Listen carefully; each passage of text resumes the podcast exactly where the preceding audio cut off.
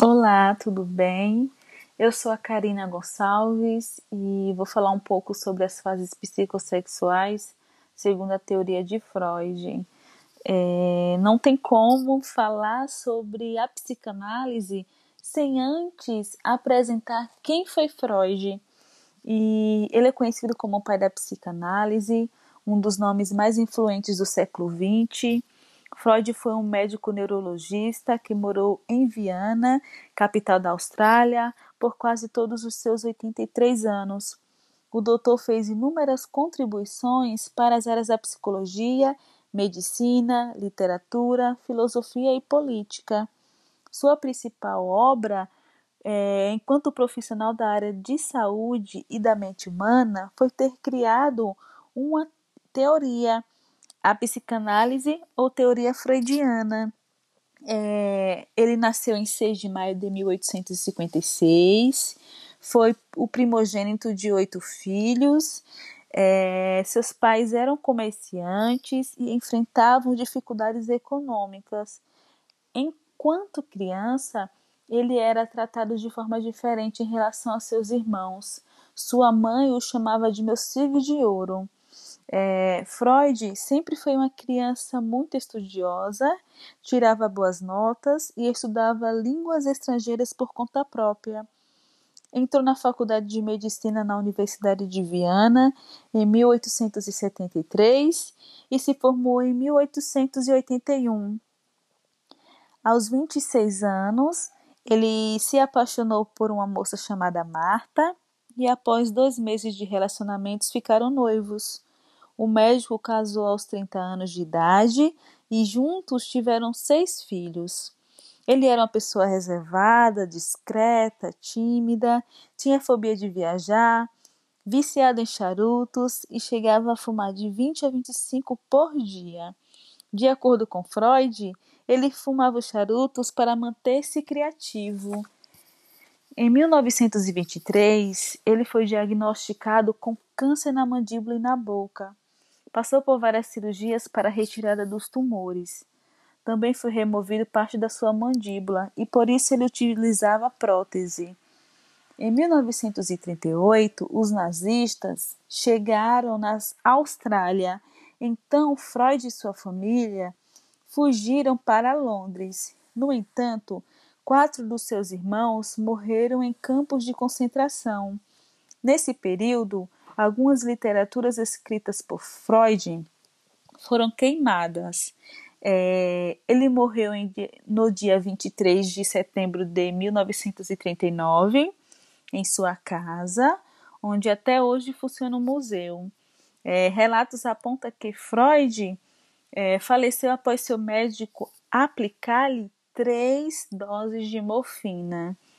E a sexualidade infantil Segundo a visão de Freud, no decorrer das investigações clínicas sobre as causas das neuroses, Freud percebeu que, a partir dos relatos de paciente, que a maioria dos, dos desejos e sentimentos reprimidos seriam de conflito de ordem sexual, que remetiam aos primeiros anos de vida do indivíduo ele observou que as experiências traumáticas é, retraídas da vida infantil deixavam muitas marcas na personalidade e com isso era originados sintomas na vida adulta. A partir de, das descobertas que colocam a sexualidade como centro na vida psíquica, Freud descreveu em 1905, em seu segundo artigo dos três ensaios a teoria psicanalítica da sexualidade infantil, que atribuía a relevância da sexualidade infantil para todas as ações futuras do sujeito. Portanto, a sexualidade infantil mostra a importante contribuição de Freud para a sexualidade do século XX ele colocava que a infância era provida de sexualidade em uma época em que era considerada dotada de inocência. as contribuições de Freud sobre a existência da sexualidade infantil não deixaram de ter grandes impactos. Ao citar sobre a sexualidade infantil, é de extrema importância lembrar que há diferenças entre o termo sexual e genital, pois para Freud, a sexualidade não se restringe à atividade genital e nem apenas à procriação. Fase oral. Essa fase ocorre do zero aos 18 meses da criança. Para ela, comer é a atividade mais prazerosa e que é realizada pela boca. Comer é uma forma de estimular os lábios. Quando os dentes estão crescendo, a boca também é utilizada para morder e fazer a mastigação dos alimentos. O morder e a mastigação podem dizer muito sobre a personalidade e o caráter que pode ser apresentado em alguém futuramente, como por exemplo a personalidade ingênua, é, que foi fixada em um nível de receptividade oral da personalidade. Porém, uma pessoa que agride ou morge tem tendência a ser sarcástica e a discussões com isso, pode entender que a personalidade do sujeito é uma consequência das situações vivenciadas durante a fase oral e também pode ser responsável por contrastes entre a personalidade de um indivíduo e outro, como por exemplo, uma pessoa pode ser extremamente calma e a outra ser igualmente nervosa. Tudo varia conforme a passagem por essa fase. Fase anal. A fase anal ocorre dos 18 meses aos 3 anos de vida da criança. É nesse estágio que, após a digestão dos alimentos, os mesmos ficam acumulados no intestino é, para depois serem expelidos. Na maioria das vezes, quando são expulsas, levam junto o que causa o desconforto, causando a sensação de alívio para o sujeito. Os esfínteres começam a ser controlados a partir dos dois anos de vida. E é nessa idade que a criança tem a sua primeira experiência de controlar o impulso que vem do seu próprio instinto. Assim, ela começa a aprender a segurar sua necessidade de aliviar as tensões anais. Quando a mãe utiliza métodos rigorosos para, é, para a criança, quando a mãe utiliza métodos rigorosos, a criança pode começar a reter as fezes e quando esse modo de retenção se generaliza por outras condutas na vida da criança, ela pode adquirir um caráter retentivo. A criança pode ser forçada a manter algo consigo, mesmo que lhe cause desconforto. Também pode fazer com que tenha consigo a avareza. Ao mesmo tempo, quando a decisão tomada pela mãe é intensa, a criança pode começar a expelir as fezes em momentos que não sejam apropriados. Fase fálica. Essa fase é apresentada dos 3 aos 6 anos da criança. É nessa fase que surgem os primeiros sentimentos sexuais e também um certo tipo de agressividade em relação ao funcionamento dos genitais. É nesse estágio que ocorre o complexo de Édipo, que se passa do início da masturbação e de fantasias que a criança produz em sua vida. O nome desse complexo é derivado da história um, do rei de Tebas, que matou o próprio pai e casou-se com sua mãe. O complexo de Édipo se caracteriza pelo fato do menino desejar a mãe e a menina desejar o pai. Freud diz que aproximar, é, apaixonar-se por um dos pais é odiar o outro figura entre os componentes essenciais do acervo de impulsos psíquicos que se formam nessa época. Tais sentimentos aparecem durante a masturbação e no momento que os sentimentos são alternados em relação aos pais, ora amor, ora ódio. É, tanto a menina quanto o menino amam as mães, pois são as mães que satisfazem as necessidades básicas dos filhos e acabam irritando-se com o personagem paterno por pensar que o pai possa talvez roubar a atenção da mãe. O desejo do menino em relação à mãe gera alguns conflitos com o pai, pois o garoto vê o pai como seu rival e isso acaba gerando uma figura punitiva, aplicando-lhe castigos. E com isso, o menino acredita que a punição que o pai lhe aplicou é referente aos seus órgãos genitais, já que são fontes do desejo sentido pela mãe. Esse medo leva o menino em acreditar que o pai possa tirar os seus órgãos por ciúme e levam ao medo da castração, podendo fazer com que o garoto reprima o desejo sexual que apresenta em relação à sua mãe também possa diminuir a resistência em relação ao pai, e essa circunstância leva o menino a se aproximar dele, encontrando pontos de identificação entre ambas as partes. Podendo haver essa identificação, o menino começa a apresentar satisfação que substitui os desejos que sentia em relação à mãe. Na menina, o complexo de Édipo se torna mais complicado, pois a menina vai trocar o amor verdadeiro que sentia pela mãe, transferindo esse amor para o pai. Mas isso vai depender de como a menina vai reagir quando descobrir que não possui o pênis, que é um órgão genital saliente e que apenas possui uma cavidade de acordo com, com sua reação, isso pode provocar consequências. A primeira consequência é que a menina culpa a mãe pela castração, fazendo com que a relação mãe e filha seja afetada.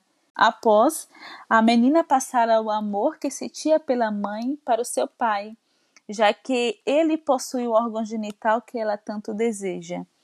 Porém, seu sentimento será dividido entre o amor e a inveja, tendo em vista que ele possui algo que lhe falta. Essa inveja e angústia de castração no menino é, reflete ao complexo de castração. O conceito de castração não está relacionado com a experiência literal de mutilação dos órgãos sexuais masculinos, propriamente ditos. É, fase de latência. Essa fase surge logo após a fase fálica, geralmente entre 6 a 9 anos de idade.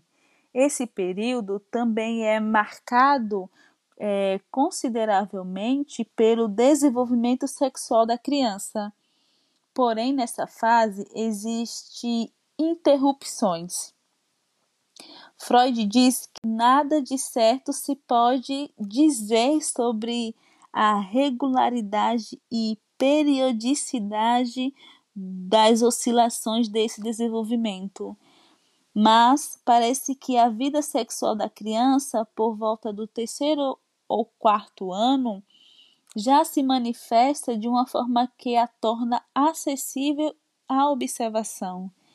É considerado que a infância ocorra do nascimento até a fase de latência, que pode ser tida como o intermédio da infância e a puberdade. Fase genital.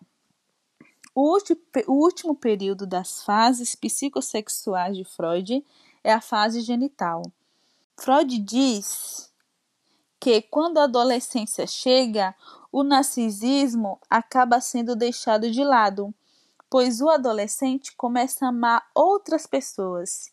E esse amor não se limita apenas de forma pessoal ou de maneira egoísta. É na adolescência que aparecem as primeiras atrações sexuais a outras pessoas.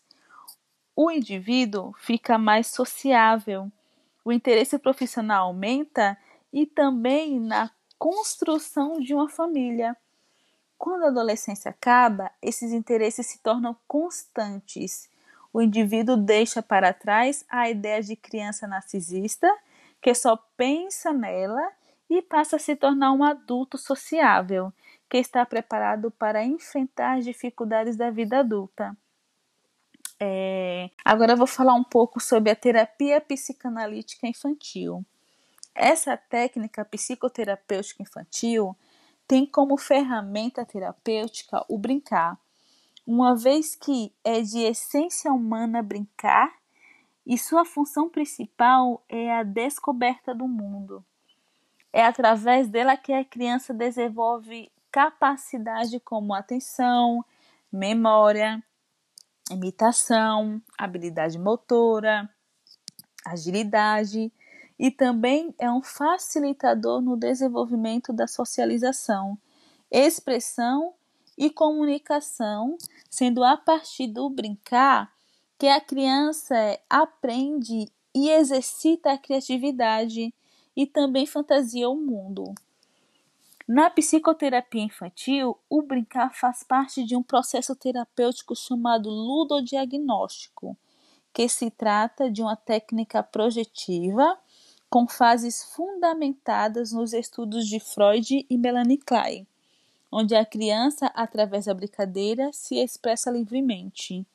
Klein desenvolveu essa técnica do brincar a partir do pressuposto colocado por Freud e no decorrer da sua investigação e trabalho com criança, percebeu que era possível considerar o brincar da criança como se fosse associação livre feita por um adulto, e que no caso das crianças ainda se pode chegar mais fundo em seu mundo interno, uma vez que seus mecanismos de repressão são menos rígidos do que de um adulto facilitando assim esse acesso ao inconsciente infantil. O brincar é, caracteriza-se de, dessa forma, pois a criança ainda não possui uma verbalização necessária para que possa trazer esses conteúdos através da fala, sendo a interpretação do brincar a ponte para que haja uma comunicação mais significativa. Portanto, é de extrema importância que o terapeuta interprete e analise, e analise os materiais trazidos pela criança através do brincar, demandando do profissional conhecimento técnico, teoria para que ele possa entender as simbolizações trazidas pela criança e fazê-lo de forma que abranja sua totalidade e não de forma separada por símbolos isolados. Então, é, a definição da sexualidade, em especial a sexualidade infantil, foi modificada por Freud no início do século XX. Freud inovou a visão da sexualidade infantil e aplicou a própria compreensão da sexualidade, provocando uma mudança de paradigmas é, observou a busca do prazer com a libido, identificando uma energia vital que está presente em todo ser humano desde o seu nascimento, caus causando incômodo e rejeição pela sociedade de seu tempo. Mesmo na atualidade, a sexualidade ainda continua sendo vista por muitos como um assunto polêmico, ainda está impregnada de tabus, mitos e até mesmo de preconceito. É de extrema importância é, o entendimento com base na psicanálise que a sexualidade não está e muito menos se encontra fora do sujeito, mas que é algo específico do ser humano. Existe desde os primeiros anos de vida e vai sendo construída nas relações estabelecidas com o outro e com a sociedade. A sexualidade não se limita apenas à reprodução e o prazer ligado aos genitais. O significado da sexualidade, defendido por Freud, não se reduz aos genitais, nem mesmo ao ato sexual. Vai além das necessidades fisiológicas, está associado com a simbolização do desejo. E eu vou citar uma frase de Freud, né, que está no slide. Ele diz que não desejo suscitar convicções. O que desejo é estimular o pensamento e derrubar preconceito. Muito obrigado pela atenção e até a próxima.